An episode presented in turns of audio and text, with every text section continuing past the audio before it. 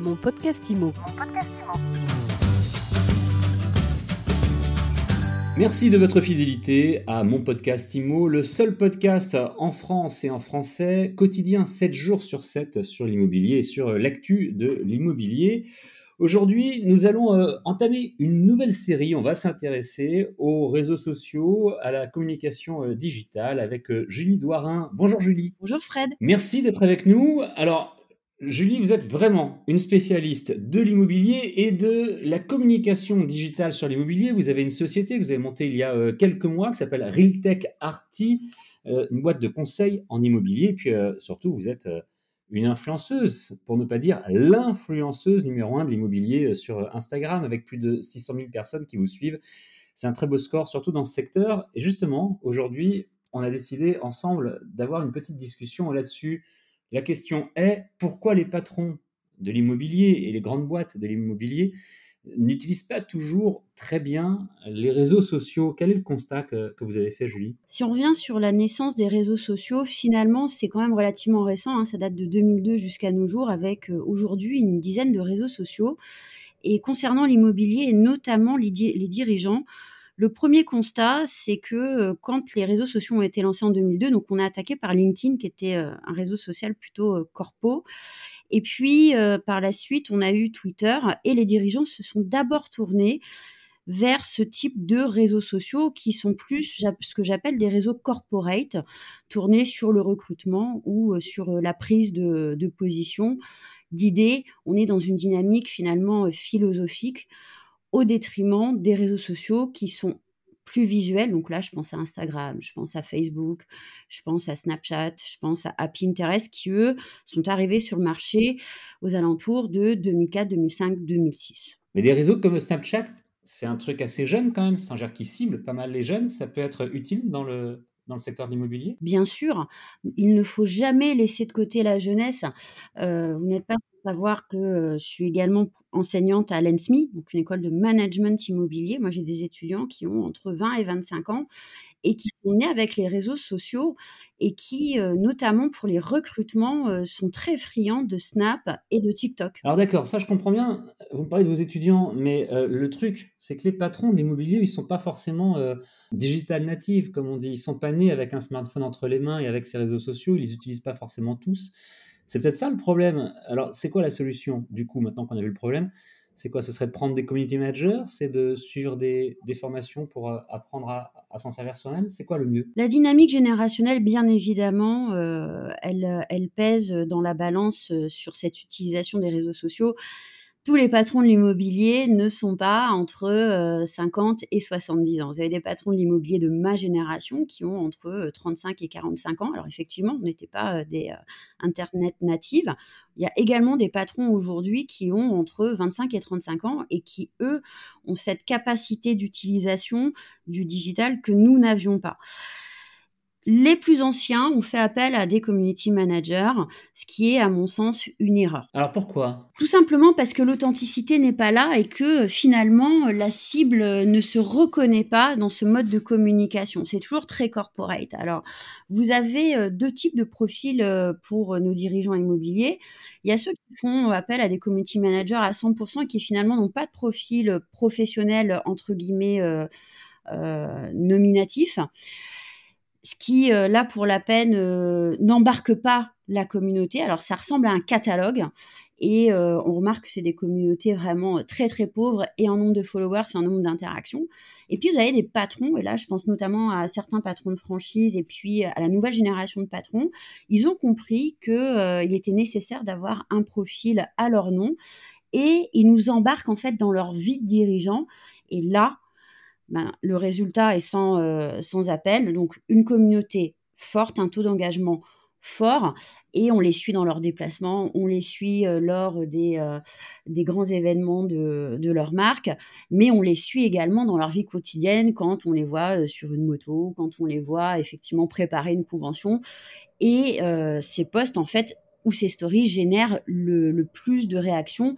Ils ont tout à fait compris qu'il fallait en fait raconter, storytelliser leur vie de dirigeant immobilier. En fait, le mot-clé, hein, vous l'avez employé, Julie, c'est l'authenticité. Et vous-même, lorsque vous disiez, c'est vrai que moi je le constate tout le temps, lorsqu'on voit, euh, des, ça peut être des franchises, des indépendants, peu importe, mais des agents immobiliers ou même des promoteurs et autres. Hein, qui se retrouvent sur euh, Instagram, même, même sur Twitter d'ailleurs, et qui créent un compte au nom de l'entreprise, avec le logo de l'entreprise, finalement, vous parliez de catalogue, et c'est vrai que c'est ça. Ils vont poster des, annonces, mais c'est pas forcément là-dessus qu'on va chercher des, offres.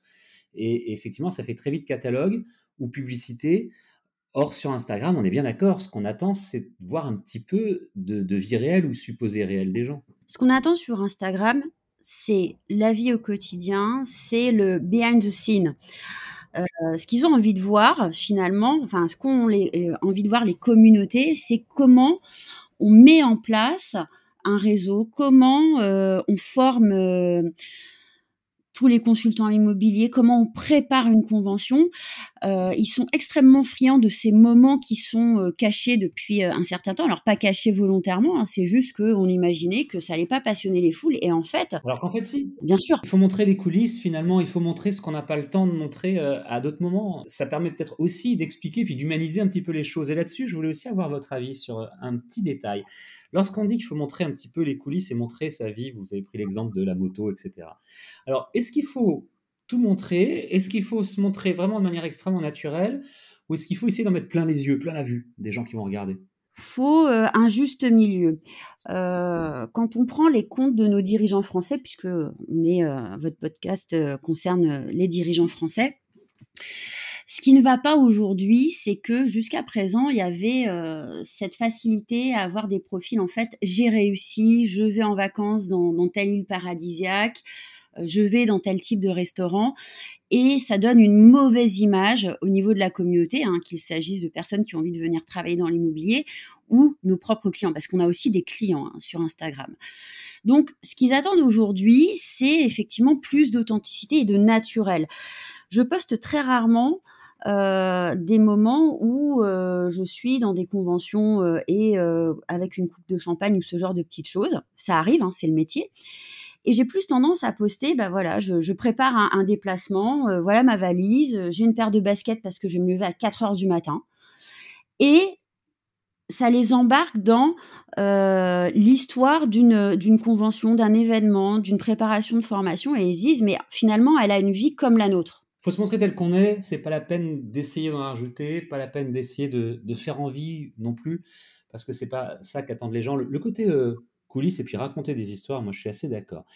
On a presque terminé, euh, Julie. Il y a un autre point qui est très très important sur la publication. On a dit tout à l'heure, hein, vous avez 600 000 euh, abonnés sur Instagram. C'est un chiffre assez important. Comment est-ce que une des recettes, on aura l'occasion d'en reparler hein, lors d'un autre podcast, mais là comme ça, pour dire un petit mot, la régularité, c'est super important, on est d'accord. Poster euh, une ou deux fois par mois quand on y pense ou quand on se dit tiens, j'ai le temps, ça sert à rien. C'est euh, comme mettre un coup d'épée euh, dans l'eau. Il faut être beaucoup plus régulier, mais il faut que ça reste un plaisir. Alors attention, on est quand même sur un sujet qui tend à éduquer la communauté. Donc, faut pas non plus les inonder tous les jours de publications. Il y a quelques comptes qui sont extrêmement suivis. Enfin, ils sont plus mondiaux d'ailleurs que, que français ce qu'on peut en, ressortir finalement, c'est poster deux à trois fois par semaine. Ça, c'est euh, le minimum syndical. Et puis, on peut aussi s'amuser avec euh, les stories. Moi, j'avoue que j'étais pas très story au démarrage. Et quand j'ai pas le temps de poster, puis parce que euh, j'ai pas voulu mécaniser les, les posts, parce que je me laisse une ouverture sur l'actualité. Donc en général, la communauté, elle a été fidélisée, elle sait qu'il y aura deux à trois publications sur la semaine.